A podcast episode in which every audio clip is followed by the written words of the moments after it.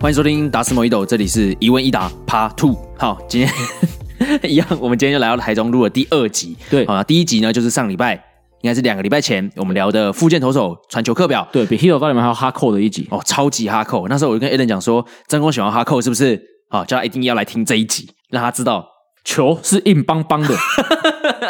没有，是他听到 podcast 也是可以听到睡着的。OK，好，那聊完这么硬的一集之后呢，这一集稍微比较轻松一点点啦。那在聊这集之前呢、我想先问一下一好哥给你哈问，其实啊，今天算是蛮多伤病消息的一天，虽然说到时候播出来之后可能已经过了很久了，嗯，但是呃我觉得今天真的出了蛮两条蛮大的受伤的消息，一个我不晓得他是什么背景，就是我不知道他是不是选手，然后他在做卧推的时候，他的胸大肌直接断掉，哦，大家可以去再去查一下。但哎， 不不然我就三月二十二号，对，今天三月二十二号。然后呢，呃，如果因为我有追踪一个我觉得还不错的 YouTube，我可以我觉得可以在这边跟大家推荐一下， Suzuki 亚吗？不是 Suzuki 呀，是他叫什么啊？呃，他应该是运动医学，然后他叫 Brian Sutter。 OK，的一个 MD 啊、嗯然后呢，他就是有在讲一些运动伤害的一些知识这样子，然后呃，应该就可以讲说他是很久以前的大师了。好， 对，就是，但他很厉害的是，他超级快。我说的不是 那方面，我是说他出片超级快，哦，就像今天就是那他个，不会拖更，他不只是不会脱跟，他可能是这个受伤之后，他过一个小时、两个小时就出片。然后就像今天那个，呃，就是有一个人在卧推，然后他是在把杠慢慢放下来的时候，也就是所谓的离心的时候，离心嗯对离心阶段的时候，就是 p i c k measure 直接 rupture 就直接断掉。然后断掉的时候呢，你如果肌腱断掉的时候，大家就知道断掉的时候，呃，肌肉会整个浮起来嘛，因为你突然失去张力这样子会，卷起来吧？对，会整个这样揪起来这样子。对啊，然后他的胸部就肿了一大块因为，我记得前几年那个，如果有有看这个 MLB 的的那个球迷哦，Jake Peavy，我不知道你知道记不记得这个名字？记得白袜队、白袜队，可是我教士队，对，那他有一次是投球投到投球投到他的 lat，他的背肌嗯也是一样 rupture，、就是那据那时候的一些传说啦，那也是就是当时的从业人员就讲说，那时候也是一样，防护员上去的时候，他的背就是鼓起，就是肿起来，就是整个背肌是卷起来的。对对对，因为其实老时候你你有你可能会觉得说，因为肌肉断掉肿起来很正常，其实它那个肿起来是因为肌肉失去张力之后，然后它又就直接像橡皮筋一样这样直接收回来，嗯，直接一个弹性这样收回来之后，它就整个揪在一起。本来是两端都被拉住的啊，那一端突然没有拉住，那自然本来就是有弹性的东西，它自然就是揪回来了。对对，那个影片超级惊悚，真的，我重复大概看了十次，超级惊悚，就整个直接胸肌这边鼓一大块起来，然后呢就断掉嘛，好，然后另外一则受伤消息就是拉梅洛 ball，这之前我们在那个跟后车部录的那节的时候有提到他蛮多次的，嗯，球三 D 对，球三弟，他今天也是 restructure， 哦，对对 对，对这跟就王看维到忠一样吗？不要问我这个问题，没有，没有，哦部位是一样的啦哦部位是一样 wrist，但没有 fracture，哦没 OK 有哦就是听到骨折听到啦手腕就比较敏感一啊对点。对对对，就是骨折，然后他好像是撑地的时候就撑下去，哦，所以是刘石好。哎，刘石豪是拉起来的时候，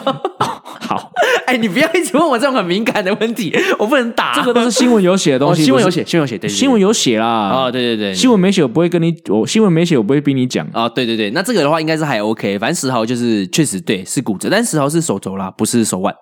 嗯哼，对，，那维中是手腕，但他没有骨折，所以都不对。 所以是， 所以是刘世豪跟维中的中间。啊，对，综合体，好、综合体。好，那其实讲一下这个伤势，其实是跟大家讲说，就是运动伤害真的是也是蛮恐怖的。啊那刚好我有看到这两则新闻，所以跟大家分享一下。然后呃，也是要来讲一下，好、像是那个做卧推有没有这种很壮很壮的？你不要觉得他力量多大。好，就算他力量很大，其实都还是有一些受伤的风险所在。对，好，那我们今天这一集呢，要聊到的就是所谓的一些这些重量训练，就是力量的这些部分。好、嗯那其实重量训练其实有分很多种啦，不是说单纯就是练的越大越重，好、什么卧推几百公斤啊，硬举几百公斤，深蹲几百公斤就好。那其实是属于建立的范围。就对如果你今天是做一个球类运动，我们之前就讲过了嘛，是有嗯专项的。对你可能是要要求一些其他层面，不单单是重量而已。好，那今天呢，我们要找到的是一篇文章。那这篇文章呢，它这个引子，哦好、标题是写到说很壮，但是球速很慢，是出了什么问题？这个小米呢，真的是要好好的给他掌声，鼓励鼓励鼓励鼓励一下哈。对对对哈，啊因为因为其实这一篇它标题哈很撞，球速很慢是出了什么问题？它本来这一篇其实那篇我有看到，那下面就很多可爱乡民嗯，哦，就是但不过那一篇其实下面讨论的东西，我们之前在讲馆长的时候就讲过了。对，那不过呢，在就在这一篇可爱乡民里这个推文完之后呢，有人呢有一个乡民呢，他就特别的把这篇抓出来，直接回复了一整篇哦。嗯，哦，那这个乡民，那通常我们在做可爱乡民的时候，我们是不会把人家指名道姓讲出来的哈、不过这个是因为我们要给他 respect，对所以我们要点名他一下。对，这个乡民就是诶 blue blue 蓝， blue blue land 对，翻成中文就是蓝蓝蓝。蓝蓝蓝噔等噔等等噔等噔等等等噔噔噔噔噔噔噔噔噔噔噔噔噔噔噔噔噔噔蓝，蓝。 哦，对对对，就是类似这样子。然后他呢，这篇文章真的是写的非常非常的详细，很专业，很详很细。专业对，那那很多东西其实本来就是，诶、很多东西本来就是我一直想找机会去跟各位分享的。那他他，而且他把它整理得非常好，所以我就想说，借着这一篇呢，把它里面几个我觉得很值得讨论的点，我们就来再更详细的以这个 podcast 的形式来跟大家再稍微仔细的讲解一下。好，那第一个点想要跟大家聊的是什么呢？哦，他这边第一个讲到，他这边有讲到哈、力量速度曲线这个概念是怎么解释呢？各位去想想看哈、就是说，其实呃，它就是一个这个图表。对，那你如果把这个，我们如果 x 轴是这个所谓的速度速度，嗯，那 y 轴是力量。那我们去想想看，你在做各位有在做重量的朋友，呃，你如果做越重的重量的时候，你的速度会越慢。对对你今天在做最大肌力的重量的时候，你不可能很快的把它咻推上去，呃，你如果能那么快的话，那代表那也它是是最大肌，力 对，对 没错。。嗯那相对之下，你随着你重量越来越轻，嗯，那你就会你的速度就越来越快。所以是这两个速度跟力量是成为，如果以图表来呈现，它是一个成以成反比的一个图表的呈现。对，反比，对，所以这个就是所谓的力量速度曲线。那这个为什么重要呢？就是说我们在训练的时候，我们就要必须知道说我们训练的目的是什么。那借由了解这个速度速度力量曲线呢，我们才能在正确的周期安排正确的训练。当然有时候是要练那种比较慢的一些呃最大肌力，但当然也有时候呢是要练到比较速度层面的，但不需要这么重这样子。对，那因为我们这个我们这篇毕包括我跟达叔，我们的专业都比较偏向棒球嘛，嗯所以我们就来讲棒球这件事情好了。所以棒球不管是投球还是挥击，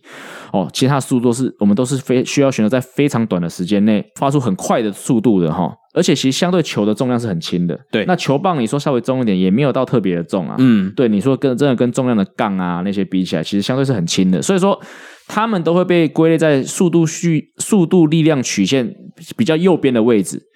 就是速度很高，但是力量很但是比力较量低，，对，相相力量相对比较小，或 loading 相对比较小的位置是，所以可能各位觉得说，好、啊，那我们就全部我们的训练就全部去做这个东西好了，做速度就好了，力量不用很要求这样。对，但是如果各位去看那个图表，就是写小姐说、哦，我们如果从最左边来看，最左边力量很高的地方，嗯你如果力量一开始你如果没有一样的力量基底的话，你把这条线往右边拉，对，那你就没有办法把这个线拉到更高速的地方。是对，所以说为什么我们在做训练的时候呢？当然爆发力很重要，可是，在训练前期去建立一个很重要的激励基础呢，嗯，它也是有一定的必要性哦。对，所以就是等于是说，我们还是要先从这个最大基地的这个基底，它算是一个呃一个建筑的一个 base，没然错后它很稳固的时候呢，啊，你到了一个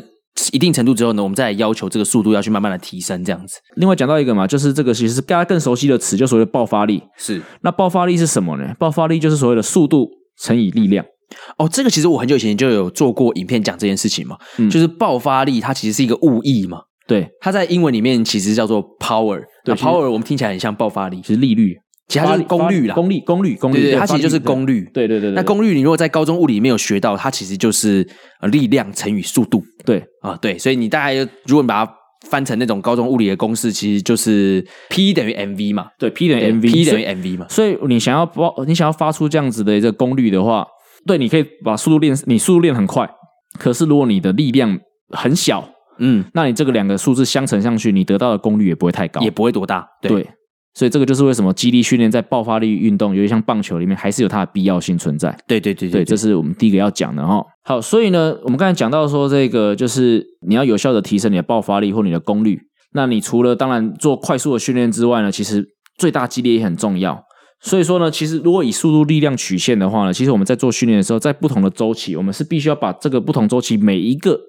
每一个点，我们都要把它考虑进去，嗯，把它安排进去。那当然，今天是离比赛越远的时候，就是还没有准备到比赛的时候，我们可能会在曲线的比较左边。对，就是所谓的相对就是力量比较大，但是速度比较慢，也就是对我们可能接近最大肌力的这种位置。做完这个之后呢，我们可能就会进入到我们的一些爆发力、最大爆发力、什么肌力、速度这些。那相对你还是要给他一点力量的，这个还是要嗯给他，还是要有点重量的哈。那但是相对之下，可能不会像最大肌力这么重。但是你就要相对，你就要要求这个训练的动作就要相对做的比较快一点点，也会比较符合比赛中会遇到的情境。这啊对，样，可能还是慢一点点，嗯，因为这个时候在讲比较像是举重动作那一种，是是是是，对，对对，所以是所谓的肌力速度嘛。嗯，对所以说，在有激励基底之后，我们可能接下来进入到会是这个周期。对，那图表最右边啊，每个人的做法不一样。那图表最右边这个速度的部分呢，其实很多时候我是通常我会是以这个 plyometric，就是增强式训练的模式去操作。对对对那对这个训练基本上我是在周期的每一个步每一个阶段，我都会适量的安排一些进去的。嗯，对，那很多时候当然除了就是希望他可以发出最快的速度之外，另外一个就是说，我也希望说他们发力的动作或模式，比如说像我在，比如说我会安排可能旋转丢药球，那这个不一定会在最后面的周期。对，那因为我安，比如说我可能也会在前期的周期安排这种旋转丢要求。那除嗯了当然要求他做出最快速度的时候，我也想要看他在做这种专项的旋转发力的这些动作的这个发力模式是不是对的。嗯，是，所以其实增强式训练的定义，它其实就是要你做一个很快的向心之后，然后马上做一个离心嘛。对，没错。对对对，所以其实就是可以达到教练刚刚讲到的所要这些效果这样子。对，那讲的更直白一点，就是呃，如果不是学运科专项，像对呃我们所谓理解的这种增强式训练，可能就包括了所谓的各种的跳跃，哦，对，对，或者呃我们常做呃棒球常做的旋转的话，因为讲到旋转嘛，所以可能各种的要球投掷，对对，各种的这这个都会是增强式训练的这个范围之内。对你如果看到很多人在做那种跳箱，有没有跳上去之后马上跳下来？其实这也都是嗯嗯某些层面的增强式训练啦。对对没对，错，好，那我们刚刚讲到了很多，就是我们要怎么样在做重量的时候呢，增加这个做重量的速度。可是我们并不知道要在什么情况下面，我们可以很量化说到底怎么样，呃，是真的有做的比较快，还是怎么样是做的比较慢。因此，运科就出现了一个我觉得算是还蛮呃比较相对在运科里面是比较新颖的一个名词，叫做速度依循训练，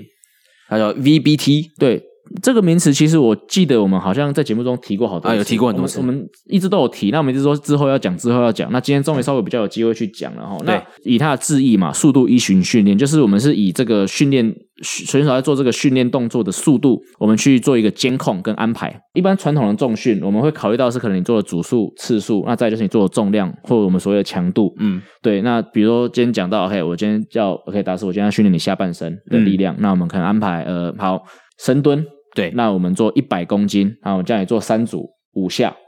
这个是比较传统的一个安排的范畴。对对，那这个东西有一个以现代训练的观念有一个盲点是在于说，我怎么知道这个一百公斤对对达斯你来说到底它是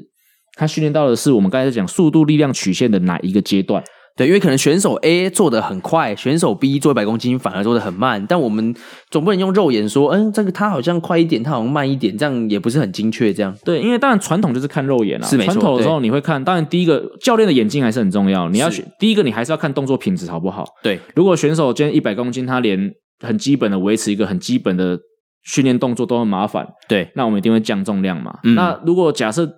训练品质或训练动作是合格的状况之下，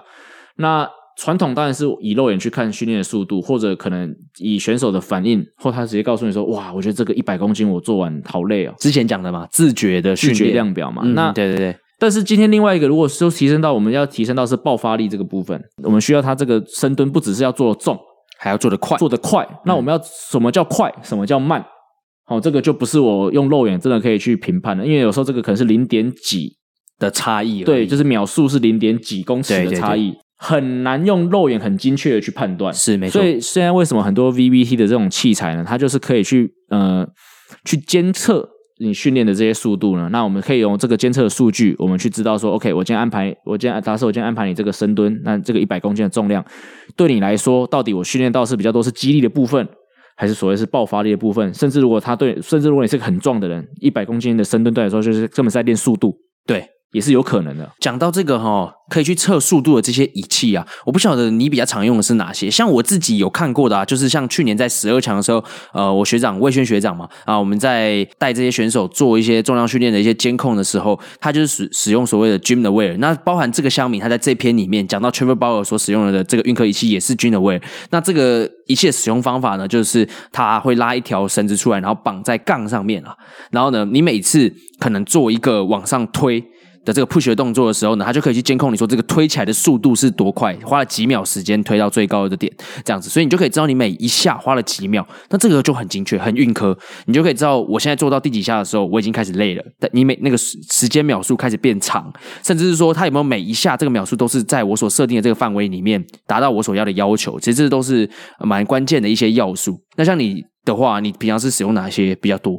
呃 j i m w a r e 的确是目前呃最准确，应该是 VVT 器材里面算是相对最准确的几个器材之一，要价也不菲啊。因为它是直接牵线的嘛。对对所 以对，那就像达兴讲的，要价不菲。所以如果一般，如果我只是在健身房，我自己想要，我对 VVT 很有兴趣，想要用这样的方式去训练的一些这种健身的朋友，对这个一台好像我记得好像快记得应该是里面是写四千多美金呢、对，我记得那时候我记得有报价是八万甚至快十嗯万哼台币。是。对，所以说其实这个东西的确是要价不菲啊、对然后所以说这个一般看到比较多，还是可能呃，在这个实验室的这个 setting 里面是比较多的。甚至是职业球队，可呃职业能都还球不队一都比定较，有。职业嗯球队我看到都还不是用它对啊，都可嗯能都还不一定有。对，那那我自己个人或职业球队之前用过另外两种，一个是 Push Band，啊，push band，那那对，另外一个是叫做那个，它是德国的厂商叫做 VMax Pro，嗯哼哼哼，对，然后我知道最近还有另外一个厂商应该是叫做 Flex。那 Flex 的话，它是套在这个，它是套在杠铃的尾端，然后它嗯哼下面有一个对应的一个这个、对应的一个像是地垫，嗯，对，那它是用这个方式去测这个杠移动的速度。地垫要怎么样看出杠移动的速度啊？这我也不是，这很难解释诶，它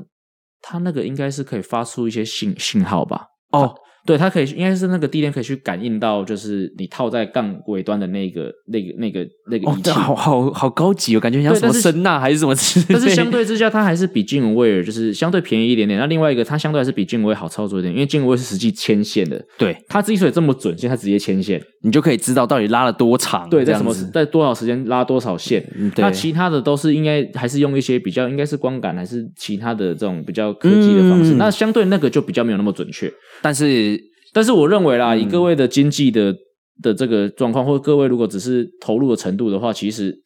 刚才讲的这些，包括 Push Band，包括这个 VMax Pro，甚至 Flex 这些东西，其实都是一个蛮好的起头。因为便宜的话，其实差不多两三千块就可以买到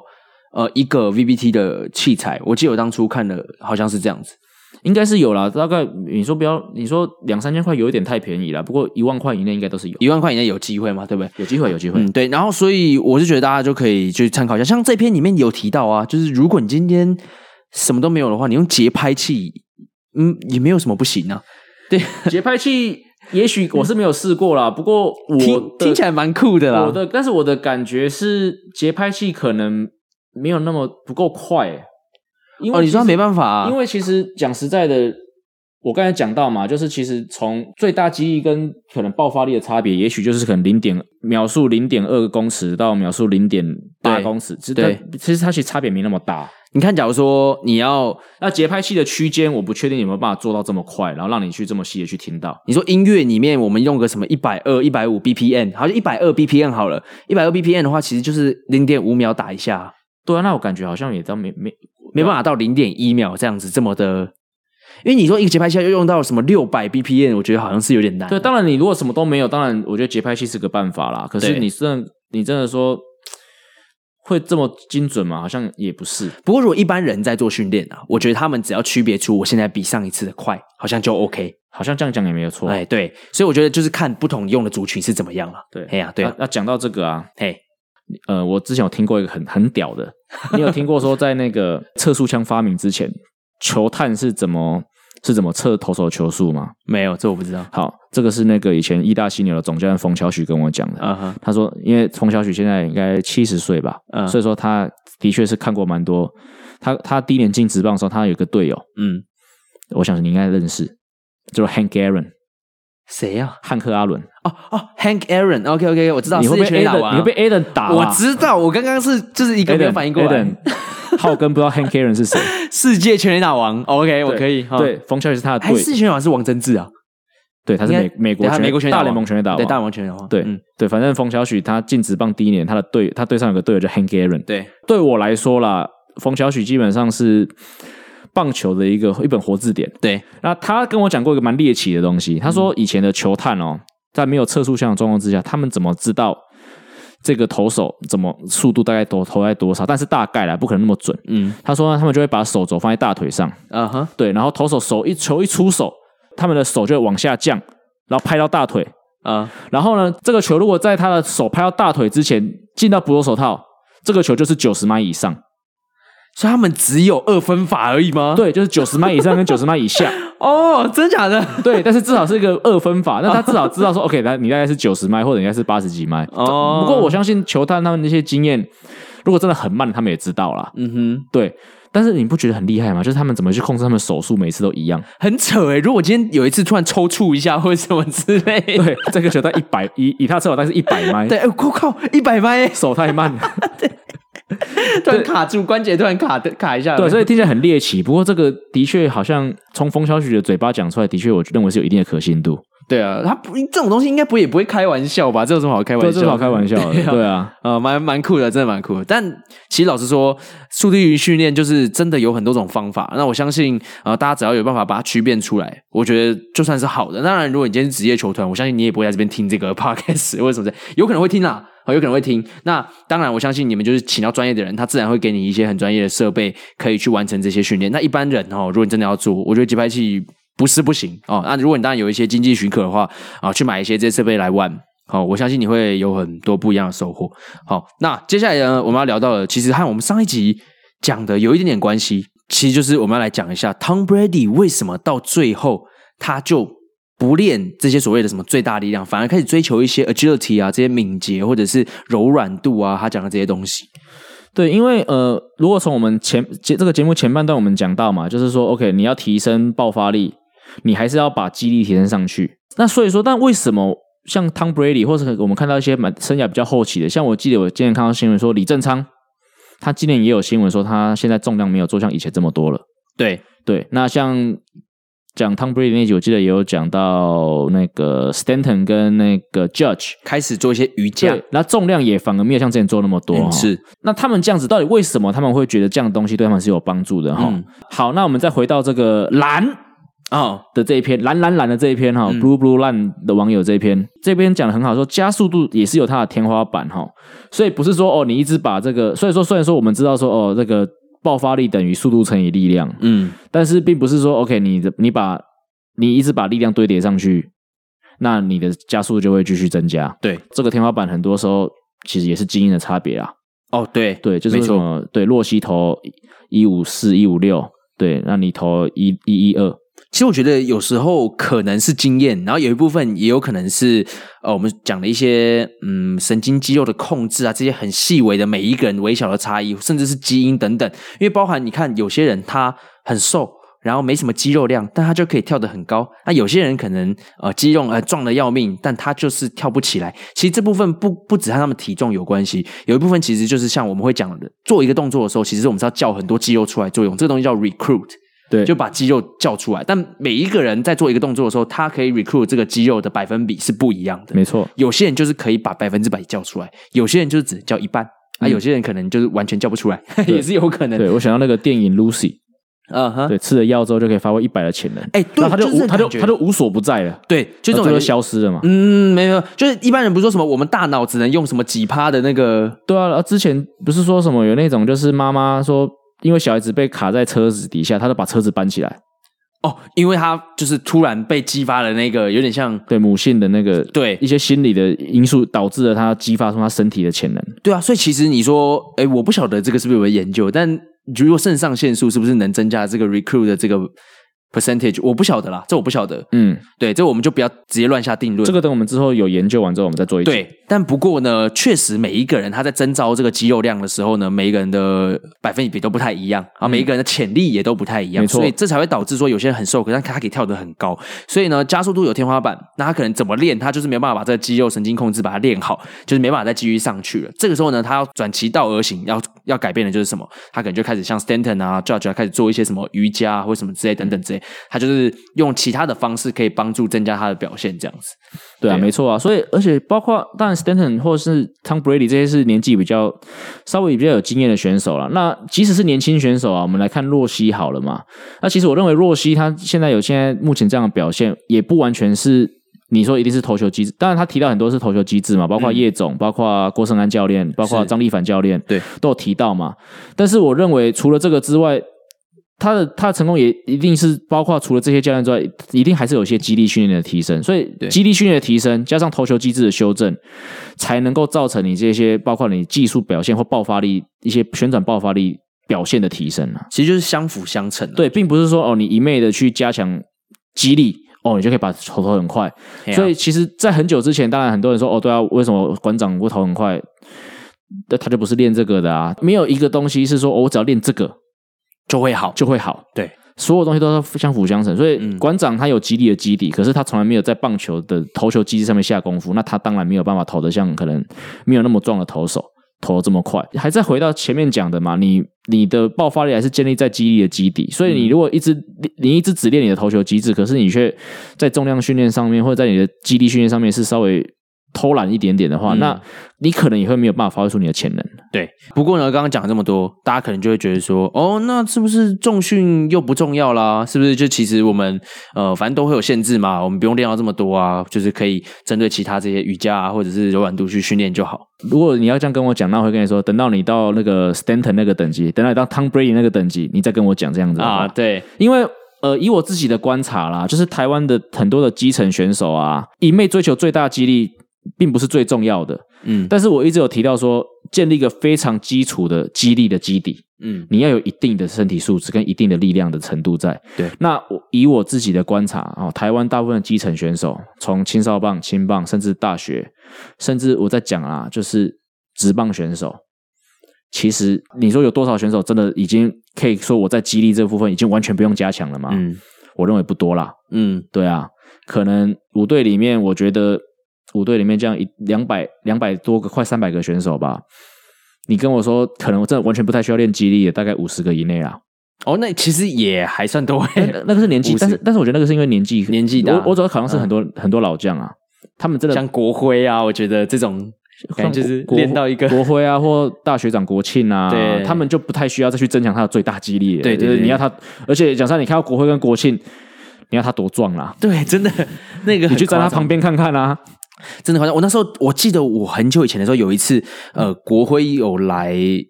北一女，诶，我为什么要讲来北一？ 你因是为对你是北女校友吗？不是因为那时候，呃，我们跟北一女，我们的球经好像是北一女的，然后我们跟北一女的棒球社其实算是友社，嗯，对，然后那时候就是呃，北一女的棒球社就是办了一，我记得是应该是办了一个活动吧，联谊吧，抽钥匙。不是不是， 办了一个活动，就是有请职棒球员，然后来做一些分享这样子。然后那时候我们建中棒球社的人也都有去，然后那天就是国徽来，嗯然后国辉在那边帮我们签名的时候，哇靠，超级扯！他那个二头肌有没有？嗯，我都不夸张，因为我那时候高中的时候很瘦嘛，绝对跟我大腿差不多粗，嗯哼， 国会我是不夸张，张， 真的不夸张。他那个上臂那个三三角肌、二头肌那边，真的是跟我大腿一样粗，超级恐怖，衣服感觉快被撑破一样。这些选手其实老实说，他就不太需要这些肌力的训练，他可以转而去训练一些其他的部分了。对啊，但是也不是说他们完全不做肌力训练，只是他们还是会做一些维持性的肌力训对，练。维持如果你去看，比如说大学长高国国庆，或者是你看国会的重量训练，因为这两个都是我有接触过的选手嘛，他们日常的重量训练的量其实没有不会比其他选手少，只是嗯他们并不会一昧的追求说我做重还要再更重的那种想法。嗯。对，所以，如果其实我做一个简单的统整的话，就是球员在训练方面就是分为两个阶段啦。一开始你当然是建立这些基础，那这些基础呢，主要是为了基础激励，其实主要是为了要让你的这个加速度，我们刚刚讲到的这个速度或加速度有所提升。那提升到它一个天花板之后，它没办法再增加了嘛？那很多人可能他都还没到这个天花板的极限，嗯，他的加速度都还有一些进步空间，他可能就哦、有偷懒啊或怎么样，然后就不想做重量了。那这个的话，对于选手来讲，你就是丧失了这一段进步空间。没错，哦，当然，如果你今天达到了最大的这个加速度或者这个速度的这个极限之后呢，你就可以开始转往一些其他的训练，因为毕竟，呃，我觉得，我觉得说达到之后再去转不太准确，啊哈，因为其实任何时候，就像我刚才讲的，并不是任何哦都时候可以并行嘛。是可以并行哎的，就对是对对对你还是可以，比如说我这个赛季中，我在休赛季的时候，我很努力追求最大的激励，可是同时我还是可以花时间去针对我的柔软度跟活动度做一些加强，嗯这个对对并不是对会，其实并没有冲突啦。对这两个能力是有一点点，你说当然激励稳定度跟活动度是有一点点的冲突，可是其实他们还是可以一起操作的。对，因为我刚刚想讲的是，我觉得很多人可能会呃训练到一个阶段之后，就觉得说、哦我够好啦，我不需要啦。那这个时候其实也不是说你就什么东西都不能做，你也许还是有一些其他东西可以辅助。那你原本的东西，原本你原本就有了这些最大肌力或者是很好的这些速度加速度，你就是把它像刚刚教练讲的，就是维持住。好，那我们就还有一些其他的训练。那当然刚，刚刚讲的有些训练可能彼此之间有一些些冲突，但对我来讲，对我来讲，我觉得这都是可解决的事情。嗯哼，包含是假如说你今天做了很多重重量训练，你会觉得紧绷，或是觉得呃柔软度不好，但就是做完之后来好好处理这些柔软度的部分呢、对啊，对啊伸伸展啊，伸展啊、按摩球啊、滚筒啊，而且其实现在的这个激励与体能教练，我自己也好，那我看过的，现在可能在职棒的大部分的激励与体能教练也好，其实他们的重量训练都不是只是进来然后做重量然后就走啦。其实不管是前面或者后面，都还是有一些滚筒啊，甚至很多这种活动度的训练啊，对嗯所谓的这种什么那个 FRC 啊，functional，、对啊， ，FRC 对，对啊，很多这些东西在很多这种这些这种辅助的训练或辅助的这种器材，去帮助选手在除了肌力上面，也在这种柔软度和活动度上面有一定程度的加强。对啊，像胸椎活动度或什么之类，你看到很多人在那边四足跪，然后做一些胸椎的旋转什么之类，很多肌力体能教练也会把这东西加到呃训练前的活化或者是一些活动度或者组间的辅助，对组件的辅助，所以我觉得这东西其实已经没有所谓，就是分的这么的开，一定要做哪一个，完做后之后呢，然后再做哪一个，这种是很多东西都是并行的啊、训练就是这样子，把它全部加在一起之后，然后你有你自己的 routine，然后这东西是对你有帮助的。我觉得训练就是无止境的，没有对啊哪一天会把所有东西做完的、对啊，全部凑在一起做撒尿牛丸就好了啊、撒尿尿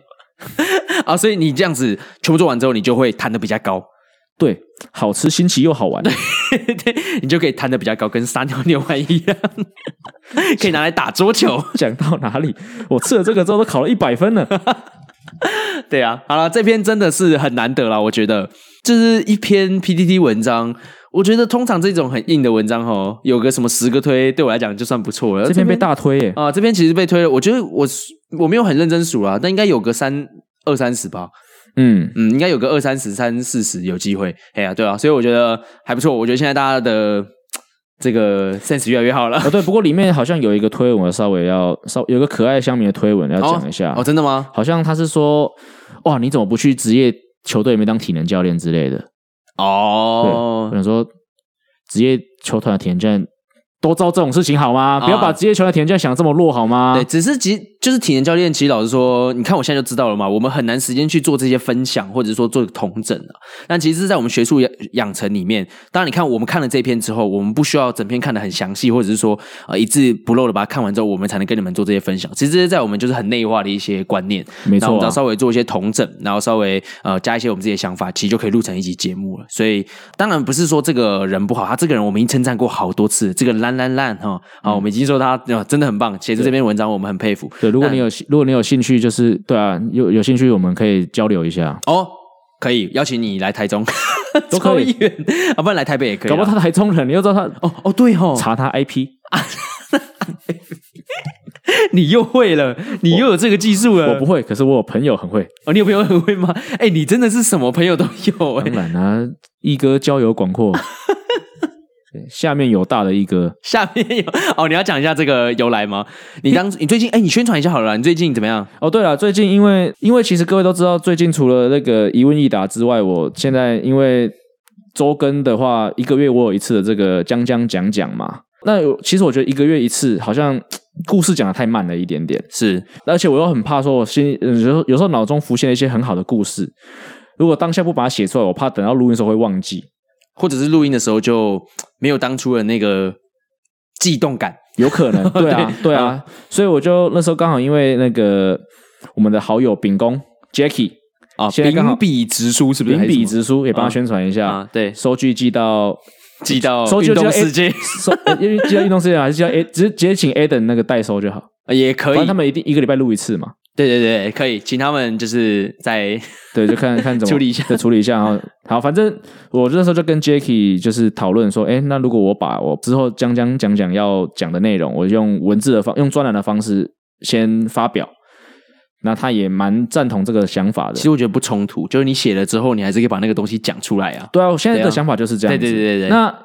主要因为我想要说，因为其实现在的资讯这么多嘛，那每个人喜欢获得资讯的方式不一样，哎，没错，有的人就喜欢欢用听的，啊，对有的人就喜欢读。是对，那我觉得用用这样子的方式，我觉得我可以把我的这些我很想要跟各位分享的，或我真的觉得很棒的一些不为人知的小故事，用更多的方式去触及更多人。对，所以如果你喜欢刚刚讲讲这个系列，但是你。不是那么习惯听 podcast，或者是说你根本不是什么 Apple 系统，你也不知道怎么用 Spotify 或者什么之类的。那哎，而你不不是这个有这个盲点，你哎不怎么知道怎么样，他就不会听到这一段了。诶，它有可能，不过应该是说别人在放的时 候，哦， 没有啦，不过应该这样讲，就是说，当然文字是故事是类似是接近的嘛是，但是因为那个还是一样，秉公都帮我处理的非常好，对，他有帮我把整个专栏，因为我只负责文字的部分，但嗯是秉公都帮我做了很多这种图编辑片啊啊或者什么之类所的，以嗯都帮我弄得非常文文图文并茂哈、所以其实整篇的，我认为整篇的观赏性是是蛮好的。对啊。那如果啦，就刚刚讲到那个盲点，如果你今天听到之后，呃，甚至是有时候大家分享 podcast 可能会怕说，我分享 Apple 的会不会有个其他不是安，其他不是 iOS 用户啊？那你就可以分享文章，对啊那所有人一定都看得到。没错，哎，所以我觉得这也是 OK，可以跟大家宣传一下。那现在呢，一哥在运动世界的笔名就是叫做。我大一哥，啊、我大一哥嘛，那这个其实原本并不是要取这个名字啊，对，本来是要去这个 那个 Aden 已经很高很兴奋的帮我宣传过一次哈、 因为我跟他讲的时候，Aden 就是双官网嘛他，在哪里宣传他在他他黑头大联盟啊， 啊？真的吗？对啊 哦，OK，我没有，我刚好没有看到。嗯， ，Aden 我跟你讲，浩根哈、他不但不认识汉克阿伦之外呢，他连黑头大联盟最新的一集都 哎不没是听，不是，哎、对。很忙哎、我 懂啊，对，就是就是你再不听没关系啊，这样子我就会是我们这个 p a r k 里面最懂大联盟的人了。哦，可以对这是他们现在的 结尾，就真的吗是请不要推荐给你的朋友。哦，真假的？他现在都讲这一他段啊、们就是用这种反面行销的方式。他说：“对，如果你很喜欢我们的内容，请不要推荐给你的朋友。这样子的话，你很快就会成为你身边最懂大联盟的人了。哦，对有有一种有一种就是我今天就挑战你，你就不要分享，我那们我就更学想分享。我们学，好，今天如果你喜欢我们这一集的话，请不要分享给你的朋友，这样子你很快就会成为你的朋友中间运科知识最强的 人哦。 哎、我们真的什么都可以 抄哎、对啊，我们就是踢斗大联盟的呃，付出侧翼节目，侧翼节目，对，这寄生上流。对，寄生上流。OK，、好，嗯那就原本是叫做下面有大的一哥啦。对啊，啊，因为很多人把那个江一昌的“义”就写成那个这人云亦云的亦嘛啊，，对对对，就是没有下面没有打，就下面没有大的意啊，这让一哥很不爽，因为他觉很困得没有他不图文爽，很符困扰。包括我去打那个 公，包括我去打公益明星赛，我的大荧幕上面都是都打错哎，都打错啊。，对不对过他啊那次是打成另外一个亿啦，打成哦对对对对打成林奕璇的亿吧。对，好像是对哎，反正就是都不会打成下面有大 。的一个之前有一个什么打错名字 challenge 有没有？对啊，我就说对啊，就讲呃，也。是一样，就很容易会打错啊。所以那时好候啦本来想说，对啊，想说，哎，叫我下面有大的一个，可是后来想一想，其实好像也没那么大，不是， 的确的确没有那么大，可是哦主要还是考虑到就是可能也希望这个专栏是合家观赏的专栏。哦，因为还是要考量到可能会有小朋友，对啊，因为我的故事其实小朋友是可以看的啊。然后小朋友小朋友就会说，嗯，下面一定要大 吗？什么之类， 这个卫教上面就有一些或者有可能疏漏或者可能是跟 就跟妈妈说：“哎、妈妈，我正在看一个作者，我很喜欢，他是下面有大的一个。”那可能哦就，这就有点糟糕，对就比较麻烦嗯就有点糟糕。好啦，那就大家如果有喜欢《讲讲讲讲》这个节目吼，现在有另外一个平台可以看到，也就是运动世界的我大一哥我大专一栏，哥，江江随笔，对江江随笔。好，那大家可以再去锁定一下，追踪一下。那我们这集大概也到这边。好，大家如果真的喜欢我们这个节目的话，请不要分享给你身边的 朋友。好，我是大师，哎，我是下面有大的一哥，好，我们下期再见，拜拜，拜拜。